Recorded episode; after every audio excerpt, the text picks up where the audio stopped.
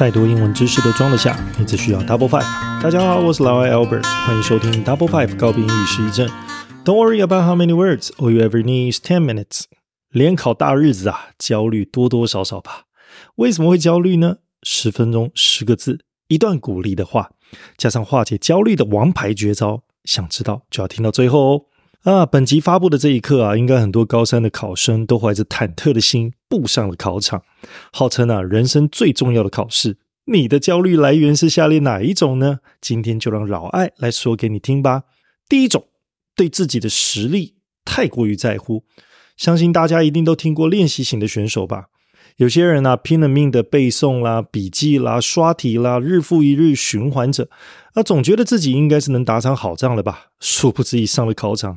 卡巴丘巴，头昏眼花，失忆症啊上脑，恐慌症急升，到最后的结果应该八九不离十了吧？你是这样子的人吗？第二种，困在过去的荣光里，期待复制成功。也许从小到大，所有大大小小的考试，你都是各中翘楚，总觉得自己这次也能够如法炮制这个结果。一方面看来确实了，满怀信心啊去面对挑战，会比较能够发挥练习时候的实力。不过就另外一方面来看啊，如果你信心过头了呢，在不知不觉中轻敌症发作了呢，那可能会因小失大吧？你该不会也是第三种完美主义，容不下一粒失败的沙？是不是觉得，假如有一题不会、不确定，你就开始冷汗直流，眼前一阵天旋地转？如果这时候你的二 B 铅笔又写不顺，橡皮擦一直擦，一滴嘎气，哦，又把柿子擦破，然后准考证不小心又掉到地上，哎呦啊！这是是不是开始会觉得惨了？这是死定了？你也有这样子的倾向吗？第四种，把联考结果啊看成是决定未来成败的一切，就是啊，哎，这次。考好了上天堂，考不好我就住套房喽。接着啊就开始幻想，考不好之后应该怎么办？我要不要读一读读一间这个比较不理想的学校？还是要再花个一年的时间重考？又或者是有没有其他的可能性呢？在考试的当下，你也想着这些吗？如果你在考前几天或者是考试当下都充斥着这些念头啊，那还没有打仗啊，就已经输归半一啊啦。老艾，我为什么会这样呢？我该怎么办呢？好啦，有关于第一个问题啊，我为什么会这样呢？有太多可以谈的喽。不过我们未来有机会的时候，我们再来聊聊吧。主要呢，我想跟你谈谈第二个问题，你该怎么办？因为这是相当急迫性的哦。所以你想知道那无敌的黄金公式吗？在听完单字和故事之后，老艾再来公布给你听，记得要听到最后哦。好啦，那我们来聊聊今天的单词吧。第一个，appoint。A P P O I N T，appoint 呢是一个动词啊，它就是任命啊，或者叫做安排时间的意思哦。那你如果在后面呢看到了 N E N T 结尾变了 appointment，那就是指任命或者是指安排。那我呢，如果把 appoint 前面加上一个 D I S dis。Disappoint，dis 是 away 嘛？你把你安排的东西拿走了，你就觉得很失望嘛。所以 I feel disappointed，如果加了 T E D 变成形容词，修饰人情绪动词；如果加了 N E N T 变成 disappointment，那就变成了失望，变成了名词哦。第二个单词 appreciate。A P P R E C I A T E，不知道为什么这个字我特别喜欢哦。Appreciate 如果当做动词的时候，它叫做感激或者叫做欣赏的意思哦。那你如果在后面呢变成 A T I O N，变成 appreciation，A P P R E C I A T I O N，appreciation 呢，那当然就是感激或者欣赏的名词。那这里比较特别的是啊，它如果变成 T I V E，变成了形容词的 appreciative，它是指感激的，后面通常加 of。举个例子，I feel appreciative of you listening to my podcast。非常感谢你听我的 podcast 哦。那在接下来，我们看第三个字叫做 approach，A P P R O A C H。 Approach 呢当成名词的时候，它叫做方法方式哦，后面通常加 to。举个例子，This is my approach to studying。再来，那 approach 呢，如果当做动词的话，它就是接近。举个例子啊，Someone is approaching me 啊，有人在靠近我哦。那我们说 approach 这个字，基本上它没有什么，它这个字没有什么字根啊，只是说这个字啊，如果你把前面刚好你把加上了一个 r 一变成 reproach。R E P R O A C H reproach 呢，当成动词或当名词哦，都变成了责怪或者是责备的意思。那当然，哎，老外你哪那共？我如果加一个 cockroach 呢？哎，对啊，你如果在前面变得 cockroach，那 cockroach 呢就变成所谓的蟑螂，那跟这里一点关系也没有啊。再来，我们看下一组字啊，倒是挺特别的，它是易混淆动词啊。那我们要介绍的呢，叫做 arise，a r i s e，arise，它当成一个动词不及物。什么叫不及物呢？就是你后面不能加受词啦。那 arise 呢，叫做产生或者是出现的意思哦。那各位听友们应该知道，我如果把 a 拿掉，是不是变成 rise，r i s e？rise 这个字也是不及物哦，它就是上升的意思哦。那 arise 跟 rise 呢，既然它的这个尾巴都长得很像，代表它的词类变化是差不多的，所以我的过去。是呢，变成 rose，然后呢，risen，那就变成 arose 跟 arisen，arise 跟 raise 呢，又可以拿来稍微做一个讨论。你如果看到 r a i s e raise raise 这个字跟 rise 这个字，很多人都觉得它应该是上升的意思，应该都一样，一点都不一样哦。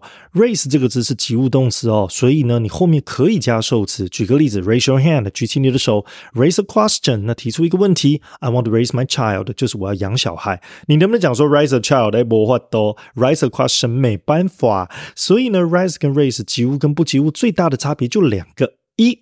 你后面能不能加受词？二，你到底有没有被动语态？好啦，接下来我们要介绍第五个单字啊，它是 arouse，还有 rouse，r u s e 跟 a r o u s e。那既然它长得一样，就代表它的过去式啊都是规则变化，加个 d 就好，变成 aroused 跟 roused。啊啊，老外啊，这两个字有什么差别？rouse 这个字呢，跟 wake 没有。太大的差别哦，就是 wake me up 把我叫醒哦，那是 rouse me up 一样的道理。arouse 这个字你多了一个 a 啊，多了一片价格就变。arouse 这个字你后面要加的受词呢，并不是人哦，而是人的一些抽象感觉。举个例子啊 you're talking arouses my curiosity 啊，你吸引了，你引起了我的什么？你引起我的这个好奇心。arouses my awareness 哇，引起了我的这个觉察，引起了我哎知道有这件事的存在。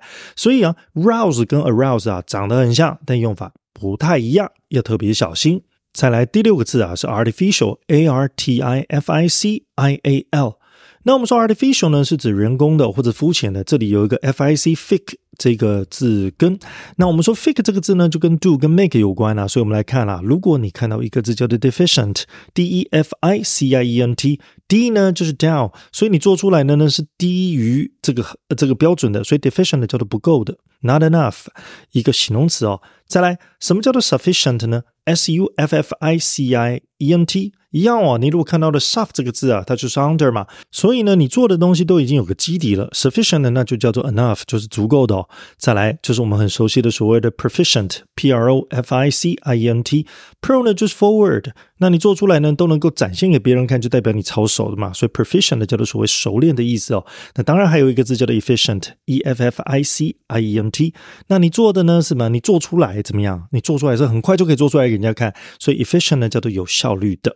好，再来我们看第七个字叫做 ascend，a s c e n d。ascend 这个字呢，它是上升啊，或者是晋升的意思。因为我们说 ascend 就是 climb 的意思。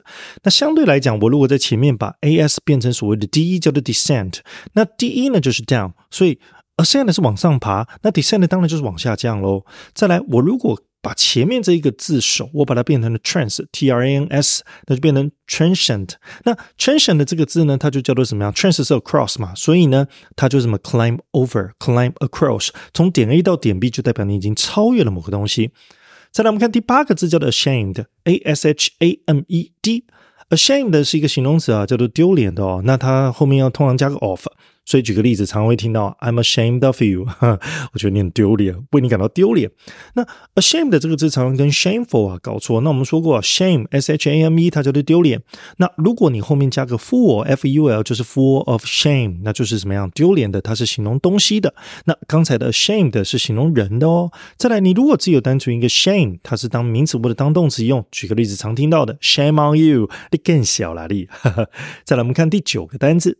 第九个单词呢叫做 armed，a r m e d。那 arm 呢是叫做手臂，armed 呢却跟手臂一点关系都没有，它当成形容词用，就是你手上装的东西啦，那就是所谓的武装的。所以我们说的 armed forces，那就是什么样武装部队啦。那我们说呢，如果在 arm 这个字啊前面加一个 for。F O R E 叫做 before 的意思，就在前面。那你的手臂的前面，那不就叫做所谓的前臂吗？所以前臂是 F O R E A R M 啊，不是颈哦，是你手背的前半段。再来，那什么叫做 forehead 呢？那当然就是你头的前面，不就是额头吗？下一个单词是最后一个单词哦，architect A R C H I T E C T。architect 呢是名词啊，叫做建筑师。而你如果后面看到了 U R E。architecture，那就是它建筑师建出来的东西，不就叫建筑物吗？好啦，现在我们来看看本周的故事吗？也不算是故事啦，而是老艾啊想要跟各位分享的一些话儿。今天我们将面对学测的挑战。丘吉尔曾经说过：“成功并非终战，失败绝非致命，重要的是怀抱勇气，持续前行，积极 approach 学测吧。appoint 给自己这个任务时，心怀 appreciation。正如爱默生所言：生前身后之事和生存我们内心的相比，竟是微不足道的小事。不要感觉到 ashamed，armed 你的决心向新高度 ascend。将学测视为一种 artificial 的结构，一个成长的机会。正如玛雅·安吉洛所说：“失败肯定遇得到，但千万不能被打败。逆境当中 rise 超越，因为成功的定义正是坚持不懈。Arouse 你的自信吧，祝你好运，Good luck。好啦，我们来解密吧。到底要怎么样克服你的四种焦虑哦？很简单的几个动作，已经要进到考场喽。好了，你进到考场里面了，接下来坐下来以后。闭上双眼，感受自己的呼吸起伏。这一刻什么都不重要，只要享受解题的这个当下，这个独一无二的当下。然后张开眼，世界没有了时间，没有了空间，没有了别人，只有你自己和你灵魂的高我，完完全全的临在，专注在当下的每一个细胞。接着在考完之后，松口气，放空吧。把眼光放眼五年、十年之后，再把镜头拉回来，看着这个当下的你，是不是很渺小、很微不足道呢？我亲爱的听友们，你不会因为联考考不好，你的人生就变成黑白。看到远方的目标切成一小段一小段，那你人生的这场长征万里，那就会变成了几公里、几公里的终极站。达成了，就会累积成就感，也拉近了你和终站的距离。加油！最后，再让老艾鼓励你一次吧。今天我们将面对学测的挑战。Churchill 曾经说过：“成功并非终战，失败绝非致命，重要的是怀抱勇气，持续前行，积极学测吧。给自己这个任务时，你要心怀。正如 Emerson 所言：生前身后之事和生存我们内心的相比，竟是微不足道的小事。不要感到。”你的决心向新的高度，将学着视为一种结构，一个成长的机会。正如玛雅·安吉洛所说：“失败肯定遇得到，但千万不能被打败。逆境中超越，因为成功的定义正是坚持不懈。自信吧，祝你好运。活在当下的真谛，在于享受心流的瞬间。祝每位同学都能够心想事成，考试加油！Double Five，告别英语失忆症。我们下周空中再相会，拜拜。